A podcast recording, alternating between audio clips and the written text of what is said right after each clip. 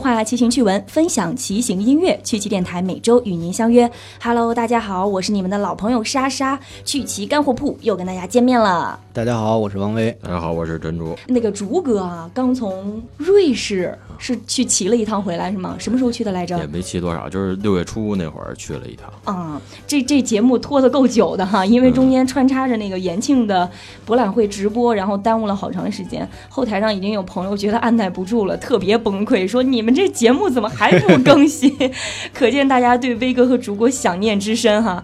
那这一期我们就先跟大家说一说这个竹哥去瑞士骑行经历的一些吃喝玩乐的好东西。嗯然后正好嘛，现在是六月底了，对也逢着学生要放假了。如果有钱的主呢，你又喜欢骑车，可以考虑在暑假的时候去一趟瑞士，嗯是吧？对，那按照往常的惯例，嗯，我们还是先来解决听众提问的环节。今天有两个提问啊，第一个提问是来自微信公众平台一位叫大山的朋友，他说山地自行车升级哪个部分会跑得更快呢？就我觉得吧，不管什么车啊，嗯想跑得快，第一要升级就是轮组，啊，这跟您之前跟我说过这个哈，嗯、永远是升级轮组嗯。效果最好。然后，但是咱们这个再具体一点说啊，就在针对细节，嗯。就是换两条外胎，嗯。因为很多山地车，呃，它因为成本整车成本控制，嗯。所以它轮组是一般不会用太好的。其实很多高端车也一样，那嗯。原配的轮组都不太好，嗯。尤其是这个外胎，很多朋友可能没有拆过自己那车，没体会过。嗯很多就这个一两千这个级别的山地车，外胎拆下来之后都特别沉，嗯，非常非常沉。对，当时我那个公爵买回来，您给我提的第一个建议就是先把那个粗轮胎哈换成两条那个光头胎，对，然后就会跑得特别快了。对如果是有可能骑山路越野的嗯这个车友，嗯，换两条高级一点的齿胎，也可以，也同样能极大减轻重量。但是这个高级齿胎嗯。对重量或者说品牌什么的有要求吗？贵一点的就行了，一分钱一分货。好吧，因为就其实这个说回来啊，嗯。整车通常给您配的这个轮胎和轮组，嗯。都不是建议您永远用下去的。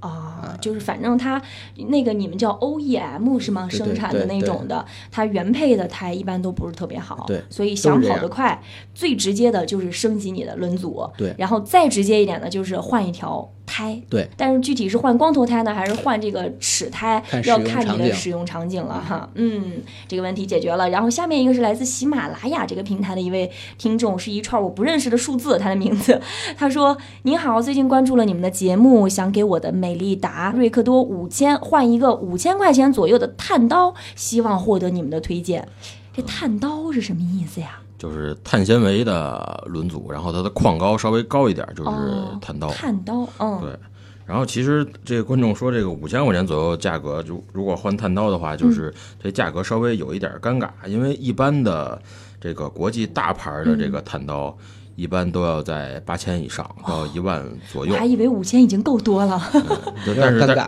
对，嗯但但是现在有很多的，比如那个国产的一些碳刀，在五千左右的价格可还是可以满足的，但是它的性能和刚才说的那些大牌比，还是要差一点哈，也不会差一点，就就是按照我们这种可能是心里觉得差一点，但其实性能不会有差多少。差别。对我，我比较建议的一个选择就是自己去挑一对儿稍微好一点的花鼓，然后嗯。去找一对儿国产的碳圈，然后自己编一下，就是找找个车店编一对儿，这这样的性价比就是。不能买一个成品的整的轮组了哈。对对对对是得自己稍微的 DIY 一对，下。不是找地儿编一下，这个嗯的性能也很好，然后重量也能达到这个，我觉得能达到七八千的那效果。哦，就是咱们俗称的对厦门碳，对什么？厦门碳，对，厦门碳或者是是台湾碳，对，哦，明白了，明白了，就是他这个五千块钱左右的预算啊，他想换一个这个国际大牌儿，反正不太可能哈。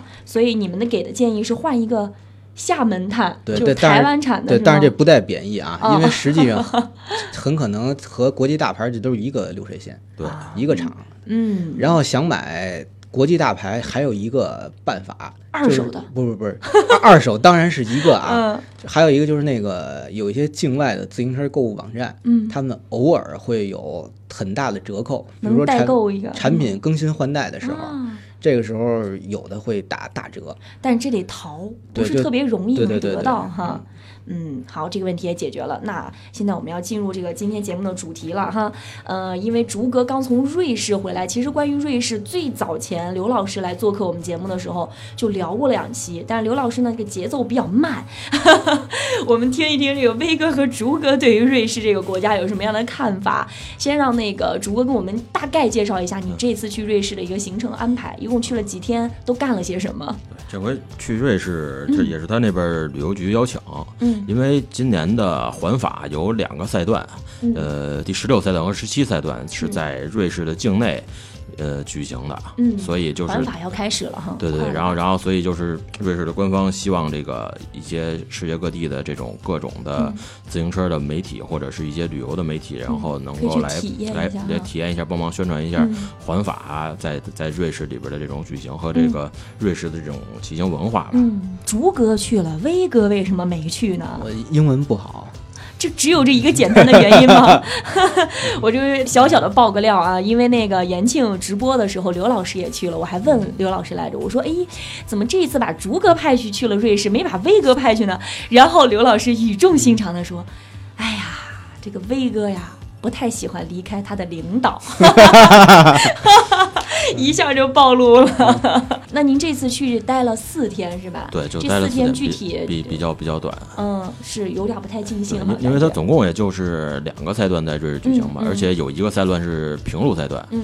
平路赛段就是十六赛段，嗯。然后它十七赛段是山地赛段对对，而且整体的难度也不是太低。虽然只去了四天哈对，但是相当于您把环法在瑞士的这两个赛段，您自己都已经体验过了。呃，体主要还是体验了十七赛段，就是山地的。它平路的那些赛段好像是也没也没太让、嗯也没太让骑，可能是骑起来，他们组委会觉得可能意思也不大，就是就是 主要是让我们去出体汗爬坡的。路赛去的都是高手，骑平路也没什么挑战。啊，对对对，我我们去的，我我都不知道他们是哪儿请的，就是嗯都都是类似类类似半专业的，就或者是退役下来的选手。我到我们到那儿第一天开骑，嗯我当时就惊了，就是我在后边儿，然后前面的、前面的是一个澳大利亚的小哥们儿，嗯然后就是坐在您这意思是人骑的好还是不好、啊？人骑的极好，人哦哦哦，就是 我用听说半专业，我还以为说说说人家不专业就是呢。就是人家人家用的动作都是就是只有在电视上见过，就是坐在座子上，然后双手撒把，嗯然后从后兜里掏吃的，然后哇塞然后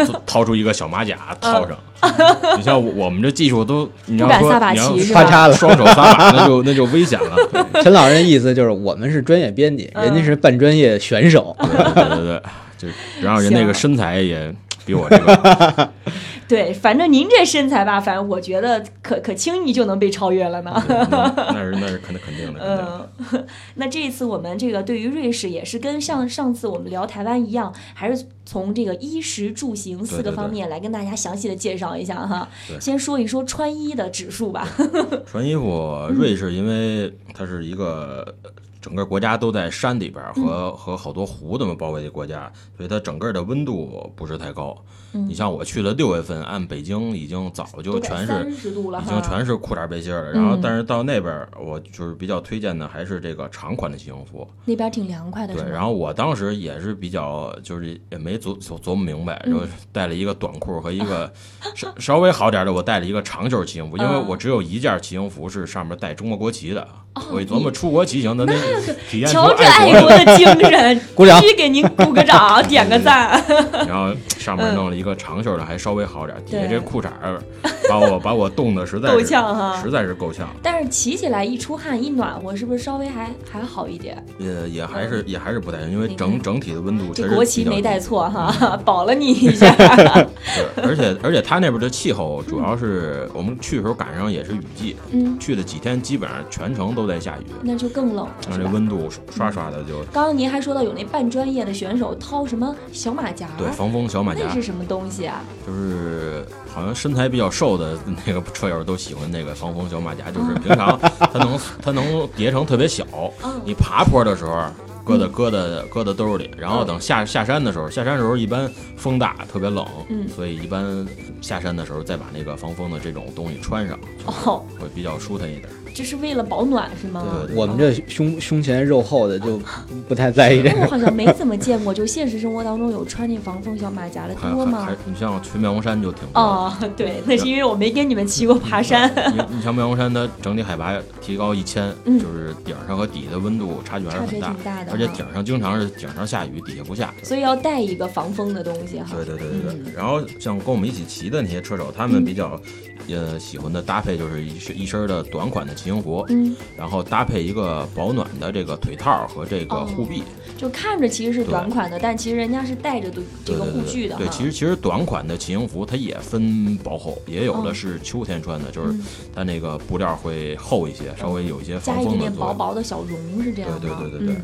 所以您推荐，就如果说这个季节要去瑞士骑游的话，嗯嗯，还是穿一个春秋款的，稍微厚一点的，对对对是。吧？如果要是最好穿长袖，如果穿短袖，最好能带一个护腿或者是一个护臂，还是挺。然后像我们这这回最最大的一个惊喜就是环法的一个二零一一年环法的总冠军埃文斯塞，，他和我们跟你们一起骑呢一起骑，就是我我开始没琢磨还有这人，啊！你去之前不知道有这个人，不知道因因为就是跟我们联系人，他可能也不知道这个人嗯是谁，然后就没写在行程里。然后，但是当我们准备的时候，我一看那看那么那么眼熟，嗯然后仔细一想，这这已经退役的环法冠军，啊，当时是不是激动坏了？激动坏了，头头头一回见着如如此如此大如此大头一回见一见着真人是吧？你看之前我的经历就是见着比较大牌的，就是环境赛还在的时候，嗯，那个有几个欧美大牌车队，但但是环法冠军级别的可能还真是，这是第一次见这是，这是第第一次到头了一下大神啊！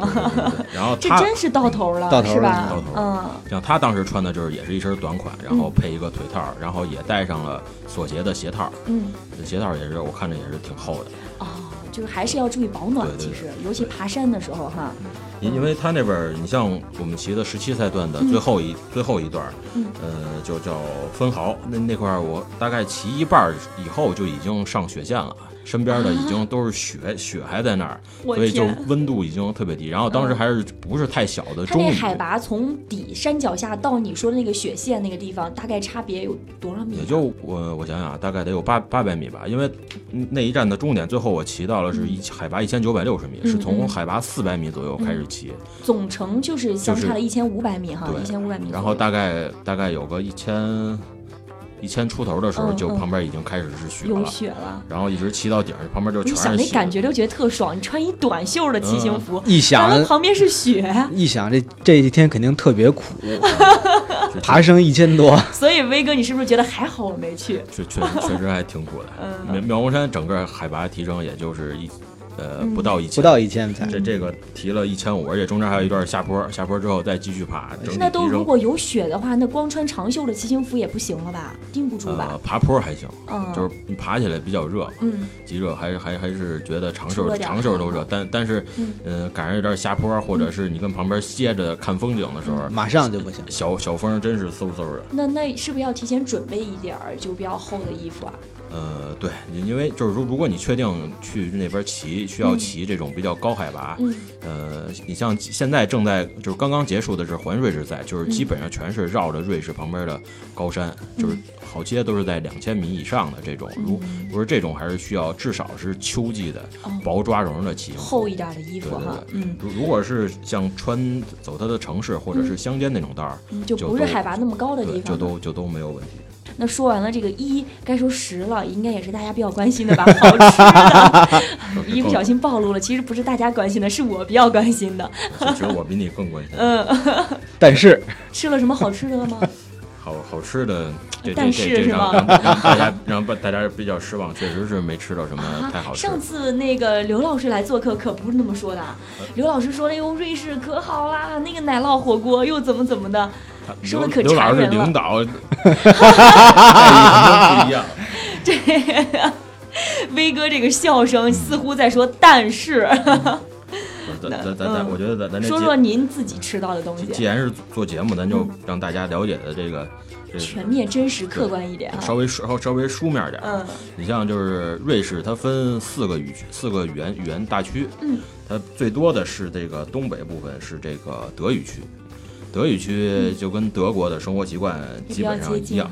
然后从吃的上来说，就是没什么可吃的，没什么可吃 没什么可吃的。没什么可吃的，那嗯吃什么呀？因为之前有德国的朋友说，在德国的嗯天天就是各种花式大肘子，然后什么香肠、啤酒就没了，除了这些就说什么都没有。然后大肘子是猪肉是吗？对对，哦天哪，好油腻啊，听着都觉得没什么就是能。量，就别提美味了。要么你说德国人长得那么壮呢？嗯 天天全是这。然后传说中的 cheese 火锅，刘老师上回说我们这回也也没有吃到。啊，没吃着啊！嗯哎呦，这怨念，哎呦，不过不过，但是我听听当地人说，就这个，呃，德语区有好多老的这个瑞士火锅店，就是你去了以后，它基本上只提供涮面包。啊，涮面包有他就它就是么好吃的一它是一锅气死，然后你拿一面包，拿一拿一叉子，然后然后那个裹上这个气死你就吃，啊然后就没有别的。然然后如果你想涮点别的，嗯如果是如果这个气死火锅店是一个比较传统的，最好就别跟人提这种要求。啊，你比如想要点香肠，要点蘑菇，嗯我想要个奥利奥什么的嗯涮这个的，这有可能会让人觉得你是对人这个传统文化的一种不不尊不尊重，就是人提供什么你就来什么就就来什么就完了。不给提供是吗？我觉着吧，你气死，如果拿大肘子涮哎，那是吧？得多腻歪啊！所以没有期待就没有伤害。同样是气死火锅，刘老师说了那么美味，然后到你这儿觉得毫无期待感，或者落差这么大呢？这是帮大家，这是。嗯，嗯，就是大家去了也别有太大的期待哈。然后再再说它的西部，它的西西部地区就比这个德语区好多了，因为那那块儿是法语区，嗯，法语区就跟法国生活习惯，法国吃的多呀，对法国大餐各种嗯那边基本上、基本上都有，而且还有那边还有好多的葡萄园，优质的葡萄酒据说也特别多。我们这回去就是全程都是每一顿都有好多好的白葡萄酒、红葡萄酒，但是我这个？也也不太懂，嗯，就是你没带点回来呀？也不也不懂，不敢瞎买，怎么怎么怎么办呀、嗯。像我这个平常在北京这边喝喝燕京的主儿，到那边到那边 糙了点儿哈。到那边实在是不懂，以后得多加强这种东西去之前。您应该跟刘老师交流交流，因为上次刘老师来的时候，他就说特后悔没有多带点酒回来。他说那边酒确实不错，可能刘老师对红酒还比较有研究。然后他上上回带了吗？我们啊，他没带 都带，没见着。他就没带，所以他后悔吧啊！您应该提前问问他，然后帮他带点酒回来。也是也是也是，嗯还有他还有一个啊东南部，嗯东南部那块儿是和意大利接壤，就是它的卢加诺地区嗯，那块儿，意面、对那块儿也没去过，因为 披萨，意大利嗯。其实美食按照对对于咱这咱这国人来说，可能也就是披萨和这个意意大利面。嗯，也没有什么新鲜的，也可可能对于对于德语区的那些人说，确实算美食，但是对，但是 德国人生活在水深火热当中啊，这可太可怜然了。后然后它还有一块儿最小的就是就是在正东部有一块儿特别小的地区，说这个罗曼史语言，罗曼史，好像就是没听说过类似我也没听说过，就是小语种哈。小语种，好像是跟罗罗马尼亚那种意思哦差不多吧。那那那块儿就不太就不太了解，它反正按照按照语言就是分这么这么四个地区，然后嗯饮食饮食也基本上是这样吧。然后之之前还听说有人说，以前我去去日之前老觉得可能有一种语言叫瑞士语，啊，没有瑞士语，没没有。瑞士，然后其实瑞士人当地是没有自己语言的，没有自己语言，他就是他就是这几种语言，而嗯而且而且他你像他说德语的地区最多，比如比如听这人说话，你要是。呃，他说完话，你说，哎，你是德国人吧？然后瑞士人肯定会觉得不高兴，因为他觉得就是我瑞士比德国比德国高级，哦，还有这种民族偏见呢。它就是有一些有口音的德语们嗯就是。嗯，刚刚说了这个穿衣，说了吃，哎，这吃本来我们满怀期待的，这么一寥寥带过，我觉得好失望啊。其其实咱咱嗯作为中国人，在吃的上面，我觉得最值得骄傲的其实就是中国美对食对出国之后就别太跟宫保鸡丁、烤鸭比起来，我觉得没差远了，就跟我们在看那个韩国偶像剧的时候，我们总觉得韩国人吃那个什么那些饭看着倍儿香，结果我有一同学现在 现在就在韩国留学，然后就特别无语，说我天天吃泡菜，天天吃那个大酱汤，说我都快吃成泡菜了，我好想念家里的那个什么牛肉啊，然后还正常一点的饭。这其实不是韩国，是是是咱们太幸福了，吃吃的实在是太好了。嗯，这食好像没给您留下什么太好的印象。那住呢？住是不是？住住的印象，我觉得给我的印象给我印象最好，啊，就是最最值得称 道。行，只要有亮点就行，嗯别白去哈。对，因为我去瑞士，好多的住的那种在村儿里边、镇里边，他住的都是非常原生态的那种酒店，嗯整个的木质的或者是那种石质的。嗯，因因为瑞士它是一个，就是我们都知道它是一中立国，嗯中立国就是最近几百年就是免免于战火的洗礼，嗯所以它好些那种旅店都是。都是二三百年的，嗯但但是它它旅店里边很多的东西就是功能性肯定都都都保存的非常好，这跟上次咱们说台湾的那个民宿是不是有点像啊？，对，有点有点像，嗯但但是它应该比台湾的这个历史可能还更更更长一点儿。看样子竹哥是比较喜欢这种有年代感的、这种有味道的住宿的。对对，自个这要换威哥，这威哥不得烦死啊！嗯我喜欢，他喜欢现代化的对对，高科技大城市。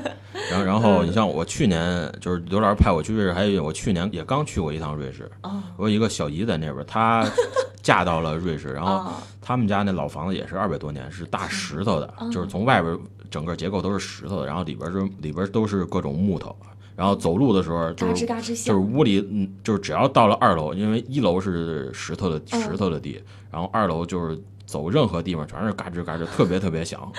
《冰与火之歌》的既视感那，还能正常睡觉吗？晚肯定上？那床床肯定不能嘎吱嘎吱，要要不然像像我这块儿直接咔嚓了就。我就是说，如果晚上你正睡觉呢，然后有别人在楼道里走来走去，那不疯了？啊，对，那不过那自自个儿家应该还好嘛。不是他他那边整体，因因为每个旅馆也都特别小，嗯每个就是这这一个大屋子，然后里边可能也就十几间房，就是住满也就二十人到头儿，都是小旅馆哈。对对对，都是特特特别特别小的这种。嗯然后它最大好处就是就是它任何一个小村儿的旅馆，它门口的风景都特别特别好。巨美哈。，对，它要不然是有湖，嗯，要不然就是有山有。山，它那儿它那边山，而且永远是这种云云雾缭绕。像仙境一样。对对对，嗯就是它就是它那边不知道是怎么气候问题，也也潮湿，那个云彩都是在半山腰那块儿那么那么晃晃晃悠着吧，确实是天应很很美。该特别蓝吧？那边应该没什么空气污染，也没有雾霾，关键是人少。对，主主要是地广人稀的好地方。对，像我那小姨的父亲，嗯他当年八十多岁的时候去去我这小姨家，嗯然后老头儿就喜欢看热闹。啊，他到那儿第二天就是搬了一凳子，在他们家那房子门口，嗯搬一板凳跟那儿坐着，嗯，完了坐了一整天，过了两辆汽车，那老头儿不得疯了？老头老头儿疯了，就喜欢热闹，没事儿就喜欢喝喝两口喝两口二喝两口二锅头，嗯然后砍大山，就没人没两天就。北京老头儿吧？北京老头儿啊你这北京地道的老爷们儿都喜欢热闹哈，对然后没事儿去个公园看人遛遛鸟下下棋跟人砍砍大山什么的。没没这好家伙回来了，这这 去了趟瑞士，实在是受不了了。一天两辆汽车，再这么待下去，我觉得他会抑郁的。还还还是北京好，到哪儿人都多。然后然后你像这回去也住了这种城市、城市之中的这种现代化酒店，嗯就是然后这种酒喜欢的。对对，这嗯。这种酒店就就跟咱这边基本上呃。基本上差不多。然后城市里边，因为像比如比如伯尔尼或者是这种苏黎世老城区的这种旅馆，嗯。如果是住在四五层的这种高度，你在你在旅馆的窗户就基本上能能把这个城市把这老城区就就完全收在眼底，啊，就是这这四五层，对，因为这北京你要站个二十层都不一定能看全。对对对，因因为它那边没有什么太高的楼，除了就是就像那种特特别发达的，可能有那么一一小块儿有几个高楼，其他地儿一般高楼都比较少。嗨，然后然后穿过这个老城区，然后远处就能直接看见山，嗯可能有稍微偶偶偶尔有一两个高的，就是这个城市里边这个教堂，嗯，这教堂都比较高，比较高大，呃，就是这整整体现了一个还是地方的文化对，还是还是还是嗯。挺挺惬意的。嗯，那这住是给您留下印象最深刻的哈，一个是这个乡间的小旅馆，嗯，然后主要就是这个乡间旅馆它门口的这些风景都特别美哈。对对对。我记得上次刘老师还说说半山腰上经常还有人放羊，就那绿绿的青山上面再点缀一点白白色的羊群，他觉得美极了。对，路边也经常有有那个养牛的，牛就跟那儿搁着，都 可都都可老实了。嗯，过过去过去都不带搭理你的。是比较高傲是吗？嗯，对，世界不同的地方是不是他他懂的语言也不一样？他那边牛 你用中文跟他说话，他不理你是吗？有有可能换成换成德语，可能就理我了。哎，太逗了！这住也说完了，下面是咱们这个比较关心的行哈，其实就是跟自行车有关的。嗯，因为之前刘老师来这个做客的时候，他一一再反复的强调，包括这次延庆直播，他也是做我们的嘉宾嘛，他还在那推荐说，瑞瑞士是他去过所有国家和城市当中最适合骑行的骑行圣地。你去了这次之后，有这种同样的感受吗？嗯，确确确实是嗯他那边自行车的环境和这个传统都非常好。他嗯就先说城市中骑吧，就是每个街道都有特别完善的这个自行车道，而且他那边在路的规划上，我觉得可能有些人性化的地方确实是值得、值得学习的。你像有它有好多的路口，它会提前让这个自行车道，然后和右转的车提前交换这个行驶的线路，然后在路口的时候就是先是直行线，然后是自行车道，然后是右转线，这样在这个汽车右转的时候就不会和这个直行的这个自行车有任何的这个交汇。对，然后这就是一个路权的体现哈，对对对，嗯，它各个城市的这个城区里边骑车的人都特别多。你像在伯尔尼城区就见着那个穿着大短裙的妹子，然后三大短裙，这是从何说起？然后骑骑到三十多的速度，然后他那车还不是手变的公路，嗯，两变跟那儿。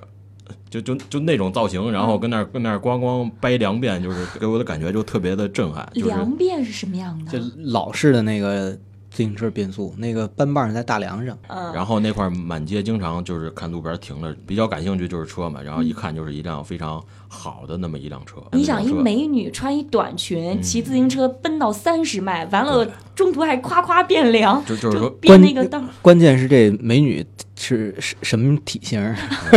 是不是长得很好看啊？肯肯定肯定身高一米一米七八，啊，这么高，我不是我瞎说呢，我说是吧？咱仿佛你看到了一样。不是咱说半天人那个是吧？运动成绩多好啊，嗯骑多快，其实可能人全一米七八的女性，只不过是看脸的时代对。对对，然后呢，就是重点了，就是进山骑行。嗯，就是进山骑，可能我觉得整体可能主要原因还是人少。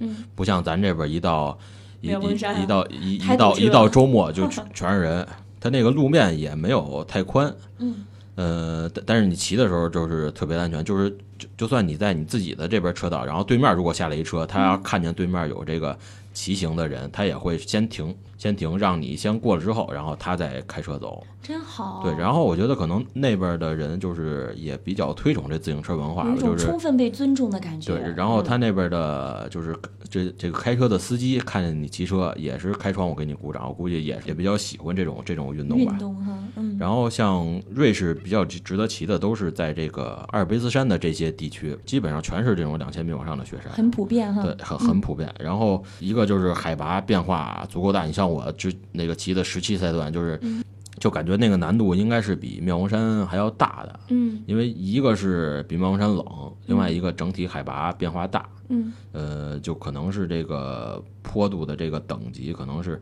排的不太一样。反正我自己亲身骑完，我觉得难度还是确实是相骑起来当大，挺累的吧？其实还是相当大。嗯就何何何止是累，我 当时都快，当时都快不行了，啊，就差坐路边坐地下哭就不够了。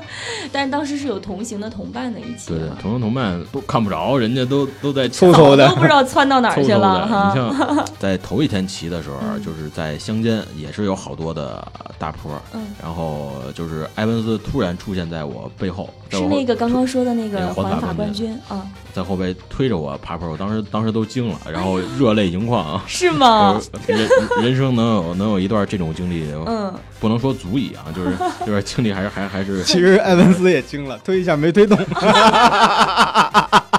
飞哥你太讨厌了。有可能有可能。他心想：的我这参加过这么多国际大赛事哈，这推个人什么的也是很正常的。结果你这块头太大了，没推动。第一回见着埃文斯那腿，确实是吓了一跳。他那个就是整体好像很瘦，但是他那个大腿肌肉，大腿这跟跟我这跟我这差不多粗。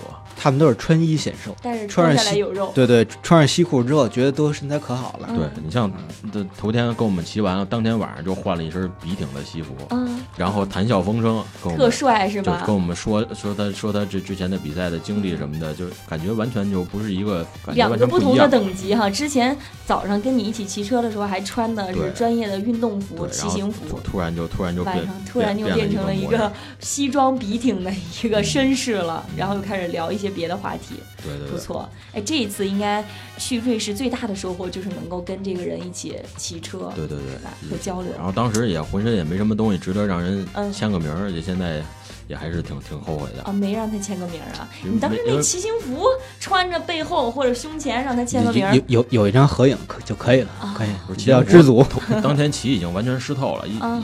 一一签字儿完了字儿也就也就该没了，因为嗯。脏了吧唧的你不能这么脏了吧唧留着，这签完字儿就没法弄，没事儿，还以后还有机会啊，以后再有机会安排去的话，可以多准备一件干净的衣服，让人签个名儿什么的。弄个弄个什么骑行小帽的什么的，对对对。找人找找人给签个名儿。那刚刚您给我们介绍的，这是属于瑞士的一个整体的骑行环境。对对对那对于公共的这个骑行这个交通啊这方面，有没有什么需要跟大家介绍的吗？嗯，就是瑞士的公共交通整体就还是非非常发达的。嗯然后如果是办了一个他那种 Swiss Pass，嗯呃，就是他那边等于就是整个国家的类似一个国家的一个通票，就无论你坐它那个轮渡还是火车，都是可以随便坐的，哦这个好方便，国家通票啊。就基本上可就可以可以这么说吧，就是一票一票通瑞士。然后像它的火车有，就是每个火车都有专门放自行车的车厢，嗯，就是在这个可以带着汽呃自行车坐火车，对，就是随随随便坐，因为可能对主要原因可能还是人少，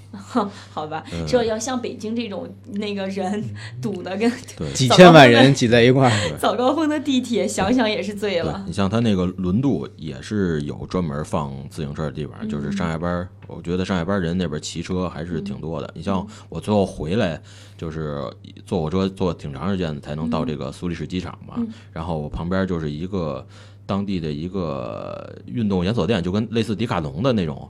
然后一个店员就是、嗯就是背着巨大的一个包，骑着骑着一个车，嗯，然后跟他稍微那么聊了两句，就是这边的您英语可以啊、还行还行，相当的可以。是吗？又突然又让我对你刮目相看了。不至于不至于。